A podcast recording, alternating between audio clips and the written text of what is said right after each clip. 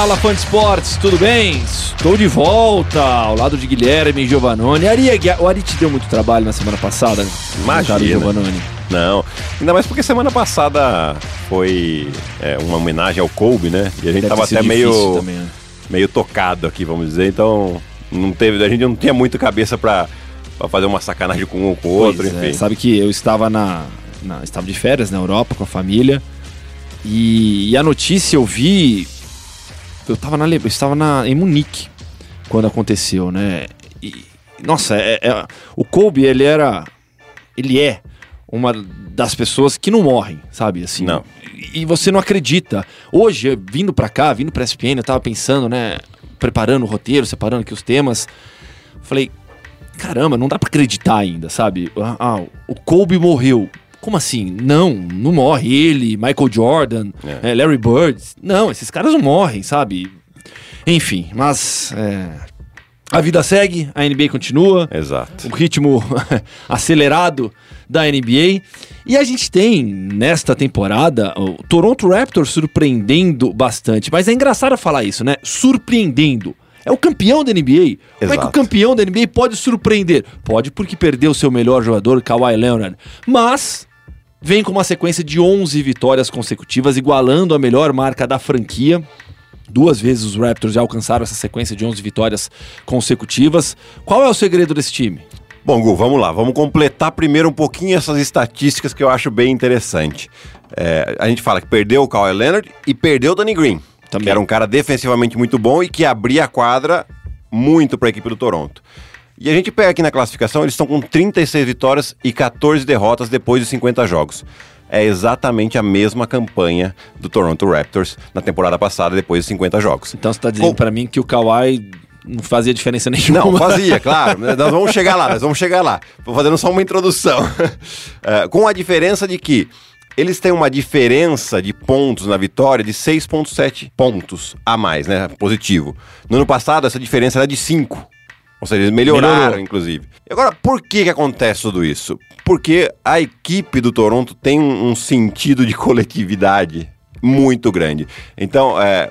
Total tirar o chapéu pro Nick Nurse, Sérgio Scariolo do lado dele. Eles jogam de uma maneira muito ah, de punir a defesa, punir as ajudas, muito pro lado europeu que a gente gosta de ver, né? De, de, de fazer a, a defesa sempre punir muito, é, ser punida, aliás. E, e com isso, ofensivamente e defensivamente, os caras mantiveram o mesmo grupo. Vai falar, ah, mas então o Kawhi não precisava no time? Lógico que precisava. Porque o Kawhi é o tipo de jogador que na hora da decisão, na hora que precisa meter a bola, ele vai meter. Vamos ver quem que vai assumir essa responsabilidade ainda nos playoffs do Toronto. Mas por isso que a gente é, tá muito surpreendido com essa equipe do Toronto até agora. Pois é, porque a gente já viu na história da NBA grandes times de temporada regular, equipes que eram muito fortes coletivamente, mas que quando chegavam nos playoffs sucumbiam diante dos grandes momentos. É quando você precisa de um grande jogador, quando você precisa de um Kawhi Leonard. E apesar da temporada do Siakam, é, e o que ele vem fazendo é incrível, é, eu pelo menos eu não vejo no Siakam esse cara ainda. Pra gente pegar o Toronto Raptors, Toronto é o segundo na- no leste. Sim. Atrás só do Milwaukee Bucks, que é um dos grandes favoritos ao lado de Lakers e Clippers. Mas eu não vejo o Toronto Raptors com condição de ser campeão. De ser campeão, eu acho difícil também. Mas chegar numa final de conferência. É possível. Eu já tô começando a ver muito claro essa equipe do Toronto. Porque todas as equipes que vão jogar com ele, contra eles têm uma dificuldade enorme pelos ajustes que eles fazem, principalmente na defesa. E falando desse cara que mete a bola decisiva, tudo bem, você não tem o Kawhi. E talvez o Siaka não seja aquele cara do, do arremesso mesmo. Ele tem um jogo muito mais de batida pra dentro. Mas olha o que o Fred Van Vliet tá fazendo. Sim. Momentos decisivos ele sempre tá metendo a bola. Então, assim, é uma questão interessante que a gente vai ver ainda aí. Vamos ver até onde eles conseguem chegar, até o- qual que é o máximo que o Nick Nurse consegue tirar desses jogadores. E a gente tem que lembrar que eles passaram uma boa parte da temporada sem Siakam, sem Gasol, Sim, sem também. Norman Powell. Né? E estão aí em segundo lugar. Então é, é- é bem interessante ver o, todo o trabalho que faz a equipe do Toronto, é, mostrando esse lado coletivo. Quando a gente, na NBA, a gente gosta muito de ver ó, a situação de um contra um, né? A gente vê muito disso, muito de, de isolation, que é uma coisa que a gente vê muito pouco na situação do Toronto. Seguimos falando de NBA por aqui.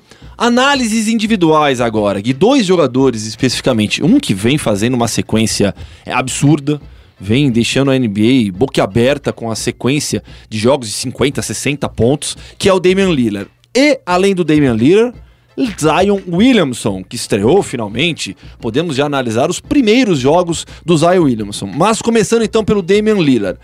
É, até o dia 2 de fevereiro. Tá? Nós gravamos o, este programa exatamente no dia 3, segunda-feira. Isso. Né? Vai ao ar nesta terça, dia 4. Damian Lillard vem com uma sequência de 51, 48, 36, 50, 47, 61. E aí depois baixou demais, 34, 34, 34, 25, 30.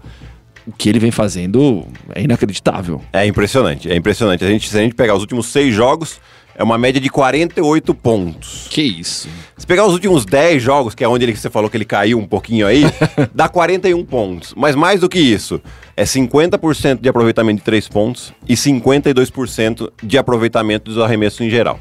Né? Além disso, 9,3 assistências nesses últimos 10 jogos, onde o Portland tem um, um, recorde de 7 vitórias e 3 derrotas.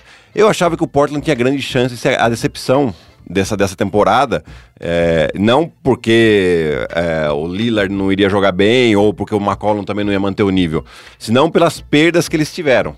É, Mo Harkless, o Amino e o Myers Leonard eram ótimos jogadores defensivamente, então segurava muito a bronca. Quando você perde o Amino e o Mo Harkless, é, o Mo Harkless foi trocado, o Amino foi no Free Agents e o Myers Leonard foi trocado pelo Ação Whiteside que apesar de dar muitos tocos e pegar muitos rebotes, defensivamente ele é muito acomodado.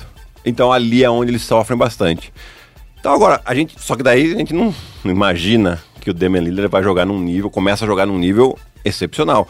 Então, se tem alguma chance do Portland chegar na pós-temporada, passa claramente pela mão do Lillard. É, o problema é você ter que fazer 50, 60 pontos todo jogo, né? É. A gente pega a classificação, Vamos lá, do Houston para baixo, do quinto. Vou pegar do Utah para baixo, vai. Utah 32, 17. É, Houston 31, 18. Dallas 30, 19. Oklahoma 30, 30. Memphis 24, 25. Portland 23, 27. Você vê que a diferença é, para Utah, para Houston, para Dallas e para Oklahoma já é grande. É. E aí você tem um gap para Memphis, Portland e o San Antonio, né? Não, é. acho, não acredito muito no Phoenix, não. Então, assim, é, é, é uma situação bastante difícil para playoff. E... É, a gente, a gente, na verdade a gente vê assim, até hoje, né, até o sétimo lugar, que é o Oklahoma ali, que, que é a grande surpresa para mim dessa temporada, junto com Toronto, é, a gente tem ali Memphis, Portland, San Antonio, a gente até pode colocar ainda Phoenix e New Orleans, vai? Ainda tem um, sim, sim, uma sim, chancezinha sim. aí, mas bem, bem difícil, mas tem. E o do New Orleans eu falo por quê? Porque ele tem uma tabela, é a tabela mais fácil, principalmente depois do All-Star Game. É, mas você vê, é, são seis times, cinco times brigando por uma vaga, pela oitava vaga. Né? Então Memphis está muito bem, mas tem uma tabela difícil daqui até o final. E as duas tabelas mais fáceis são a do Pelicans, que está um pouco mais para baixo, e a do Portland. E já que você falou dos Pelicans, você deu gancho pra, para falarmos de Zion Williamson. Seis jogos até agora, três vitórias e três derrotas dos Pelicans.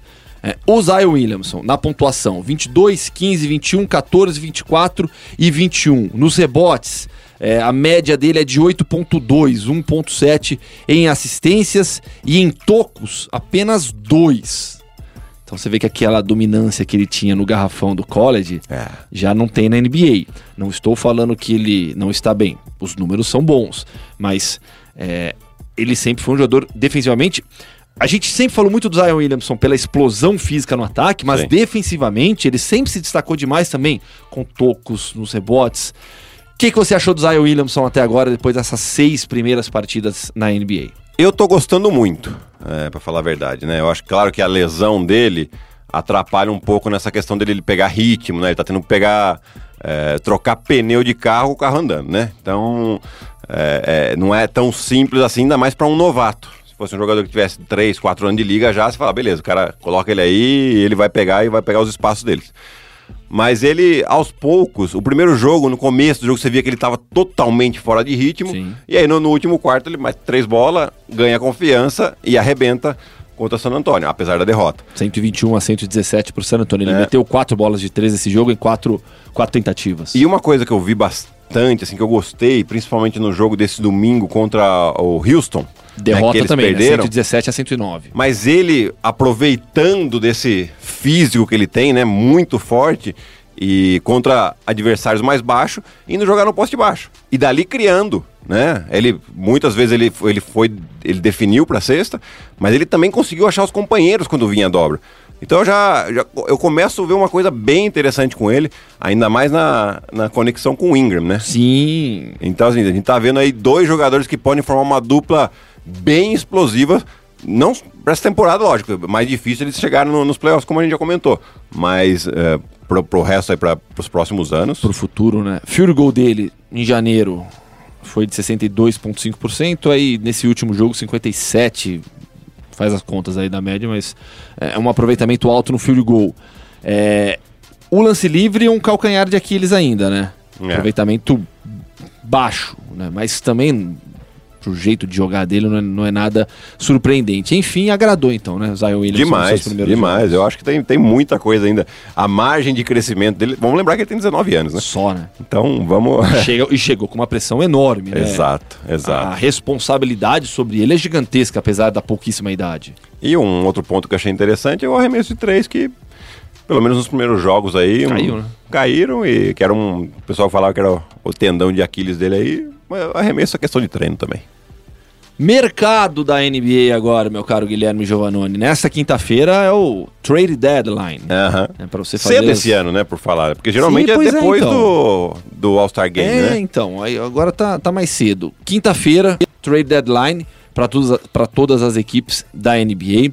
A notícia que surgiu nesse final de semana, Adrian Wojnarowski, nosso companheiro da ESPN, cravou que o Houston Rockets procura interessados em Clint Capela, o pivô suíço da equipe. O Houston estaria interessado em um outro pivô, mas em um ala a mais também, além de escolhas no draft.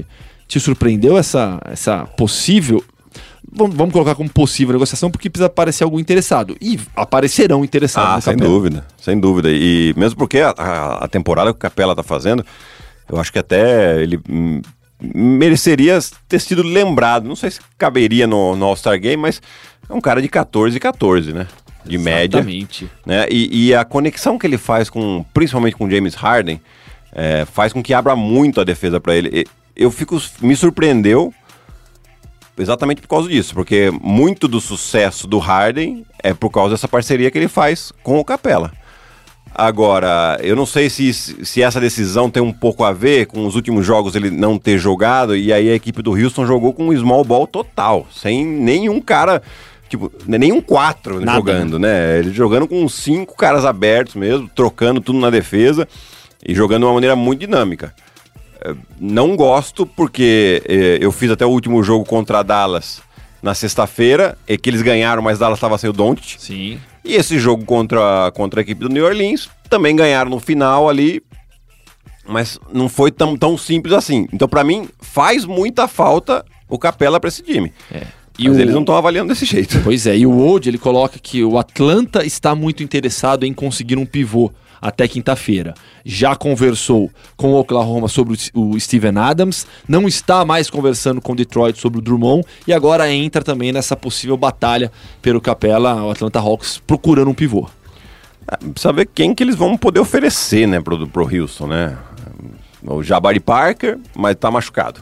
Né? Então, se ele poderia ser um interessante, não sei, tô, tô chutando nomes aqui.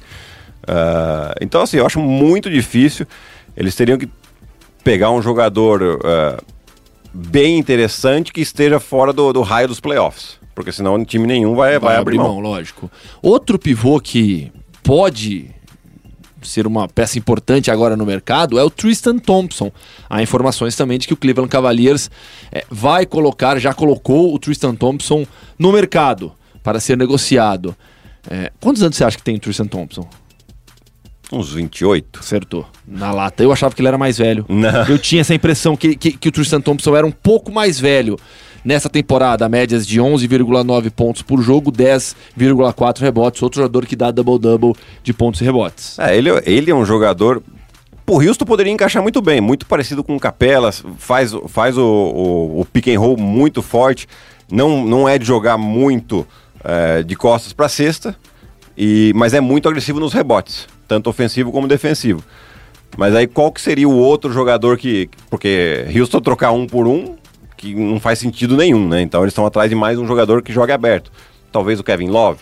Não sei. Tô chutando nomes aqui que, que pode ser, mas o Tristan Thompson pode interessar muitos jogadores, já que Cleveland chance zero de playoff esse ano. Agora nós vamos falar sobre NFL. NFL? Sim, NFL, porque o Kansas City Chiefs foi campeão dessa temporada, venceu o Super Bowl no último domingo, bateu os, o, o, San Francisco 49ers 31 a 20. Patrick Mahomes MVP, duas interceptações, mas decisivo no segundo tempo do jogo. Jim Garoppolo jogou muito bem, nos últimos minutos acabou é, tendo uma atuação abaixo, mas se recuperou demais da interceptação. E por que nós vamos falar de NFL? Porque o Super Bowl dá gancho pra gente lembrar de jogadores que tiveram carreira tanto no futebol americano como na NBA, como no basquete, uhum. não necessariamente na NBA. Na verdade, dois atletas na história jogaram profissionalmente basquete e futebol americano nos Estados Unidos. Lá atrás, há muito tempo, Otto Graham, que jogou o que viria a ser a NBA na temporada de 45-46 no Rochester Royals, e depois ele foi uma peça importantíssima quarterback do Cleveland Browns, de 1946 a 55. Além dele, apenas o Buddy Grant, que jogou pelos Lakers de 49 a 51 e depois pelos Eagles na NFL de 51 a 52. Esses dois são os únicos atletas a atuarem profissionalmente na, nas duas modalidades nos Estados Unidos. Né? Ainda não, não estamos falando de NBA e NFL constituídas como são hoje, mas esses dois são os únicos que atuaram profissionalmente tanto no basquete como no futebol americano nos Estados Unidos. Mas além deles, meu caro Guilherme Giovannone, tivemos alguns atletas, isso é muito comum nos Estados Unidos. Uhum. No college e no high school, é, esses monstros de atletas jogam mais de uma modalidade. Sim. Então, no beisebol, é muito comum termos atletas que jogaram beisebol e futebol americano. Sim. Isso é muito comum. Sim. Né? Um, um caso notório, Danny Ainge, por exemplo. Né? Danny jogou basquete jogou é, beisebol também. E tantos outros ao longo da história. Basquete e futebol americano, como eu citei, é, profissionalmente quase ninguém. Mas no high school e no college, são muitos. O melhor de todos, Charlie Ward. Você lembra dele, né? Lembro. Oh. Armador do New York Knicks. Um bom armador. Só que no college, jogando por é, FSU, Florida State University, ele venceu o Heisman Trophy, que é o prêmio dado ao melhor jogador da temporada. O Charlie Ward foi o melhor jogador universitário de futebol americano dos Estados Unidos, mas no final das contas optou pelo basquete. A gente até brincou aqui, né? Falou, talvez ele tenha optado pela carreira errada, né? Não, mas ele foi, ele foi um bom jogador na NBA talvez por ele ter tido essa projeção do futebol americano, talvez ele fosse melhor, né? Talvez ele tivesse um protagonismo maior no futebol americano. Era Mas... quarterback na, lá em Florida State, foi campeão com Florida State, venceu o Heisman Trophy, mas optou pela carreira de basquete. Agora tem um que eu tenho certeza que acertou na opção pelo basquete. LeBron. Exatamente. Esse acertou.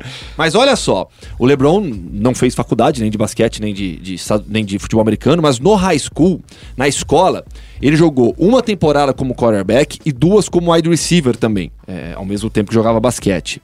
Ele foi duas vezes All Ohio Selection at wide receiver. Ou seja, ele esteve como um dos melhores wide receivers do estado de Ohio é, em duas oportunidades. Números dele: 99 recepções, 1912 jardas recebidas, 27 touchdowns na carreira como jogador, é, um, é, jogador de futebol americano no high school. E teve seis jogos com pelo menos 100 jardas recebidas. E eu já vi muitos profissionais da NFL, comentaristas também da ESPN, falando que o LeBron, se quisesse virar jogador de futebol americano, teria espaço, muito provavelmente como Tyrande, até pelo corpo, pela Sim. força dele. É impressionante, né? Eu acho que vem muito, lógico, da cultura uh, que, que, eles têm, principalmente na, na, no high school, na escola, né? E, e na universidade. Então, como eles têm temporadas diferentes, o basquete, e, e, e, nas escolas as temporadas são ainda mais curtas, né? É. Então no basquete começa lá para novembro e vai até março. Então dá pro cara jogar a temporada do futebol americano que começa em agosto e vai até novembro. Aí ele joga o basquete, depois ele joga o beisebol, que começa no, ali para março, abril. Isso. Né? Então, é, eles têm essa cultura de fazer vários esportes. E principalmente, é, o físico desses caras são sempre muito é, bem construídos, né? Então, o- a questão do LeBron, por exemplo, é que tem um físico que ele poderia fazer Absurdo. qualquer esporte. Né? E, como você falou, ele é um- como jogando como Tyrande, ele aguentaria tranquilamente as pancadas e, na verdade, ele ia derrubar os caras Tranquilamente, e continuar né? correndo. Né? Então, vem dessa cultura e deles conseguirem é, fazer mais de um esporte na mesma temporada. E aí dá essa oportunidade pros caras que eles aí acabam escolhendo o profissional que eles vão. Outros dois, dois casos que eu separei aqui, de tantos, tá? Não dá pra gente falar de todo mundo, porque a Claro, lista é é, enorme. Ellen Iverson, que foi um excepcional quarterback na escola. Ele estudou em- na Bethel High School. Ele foi campeão estadual como quarterback, jogando no time, e foi campeão estadual pelo time de basquete. Ele, na, na mesma temporada, ele foi campeão estadual no futebol americano e no basquete também. Fizeram outro uma atleta. estátua dele na escola. né? É, outro, o- outro atleta excepcional, o Allen Iverson. E por fim o Nate Robinson, baixinho, que era um fenômeno no futebol americano. Também jogou aí futebol americano universitário, optou pelo basquete. é, e colocou seu nome na história da NBA também, campeão de torneio de enterradas e pela, pela altura é, vai sempre aparecer com, com destaque. Agora o contrário. Jogadores da NFL que jogaram basquete antes. Aí tem uma coincidência grande aqui, não é nem uma coincidência, né? Algo que se repete bastante, é, é, dá pra entender. Muitos tight ends, Uhum. né? Que é aí aquele Sim. jogador, do- como a gente tava falando do LeBron James. Então, Jimmy Graham, por exemplo, ele teve uma carreira grande jogando no basquete universitário por Miami, jogou duas vezes o torneio da NCAA 2008 e 2009. Terrell Owens, um dos maiores wide receivers da história da NFL, também sempre foi um nome muito forte do basquete, jogou na Universidade de Tennessee e sempre aparece naqueles jogos festivos de Sim. basquete, cravando. Você vê que o cara sabe jogar. Tony Gonçalves, para muitos, o maior Tyrande da história da NFL. Teve também uma carreira muito sólida no basquete universitário, jogou o torneio da NCAA em 97, jogou pela, pela California Golden Bears. E aí temos alguns outros exemplos, mais um, Antônio Gates, que é um outro tight end muito importante desses últimos anos de NFL, jogou por Kent State, jogou torneio, torneio também, chegou a, chegou a alcançar um Elite 8 em 2002, por exemplo. Então você vê que a lista é grande. Ah, E aí se encaixa realmente todo esse perfil que a gente explicou como funciona é, toda a estrutura de basquete, toda a estrutura do esporte universitário e na escola também nos Estados Unidos. Sabe que no futebol, aí eu tô falando de soccer, uhum. é muito comum é, você ter o- nas escolas, principalmente, o cara jogando a temporada de futebol e de futebol americano como kicker. como kicker. O próprio Cairo Santos, brasileiro, é, ex-jogador do Kansas City Chiefs, ele foi para os Estados Unidos para jogar futebol, soccer. Só que aí, eu até eu fiz uma entrevista grande com ele há alguns anos, né? E, ele, e aí ele contou isso. É, ele era kicker do time na escola e jogava futebol. Quando acabou o high school, ele queria jogar futebol. Ele não queria jogar futebol americano. Uhum. O problema é o seguinte: ele recebeu bolsa de faculdade é, de 50% só para jogar soccer.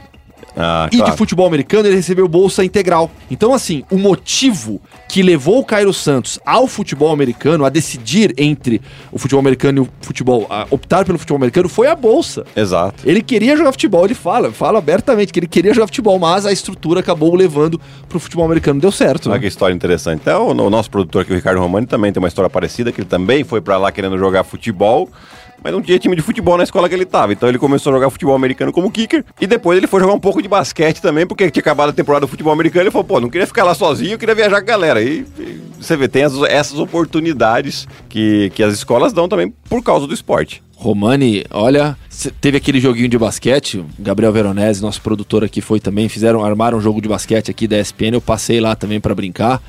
O Romani tá mal então, hein? Acho que a escola dele onde ele jogava basquete lá tava fraquinha, viu? Ô Romani, vai, pelo amor de Deus, o que eu vi não, não, não agradou não, viu? Próxima vez a gente vai levar o Giovanoni também pra, pra Opa. avaliar tudo isso. Opa, vamos lá. E vou jogar também. É, aí não tem graça, né? NBB agora.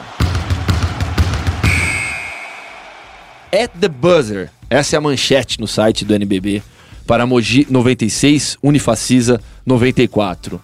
Um dos melhores jogos de basquete no Brasil nesta temporada. Não dá pra falar só nesse ano, não. Nessa temporada, né, Gui? Sem dúvida, sem dúvida. A gente teve também, né, pra não, não deixar por menos aí o jogo de duas prorrogações entre Flamengo e Minas, que o Sim. Minas venceu.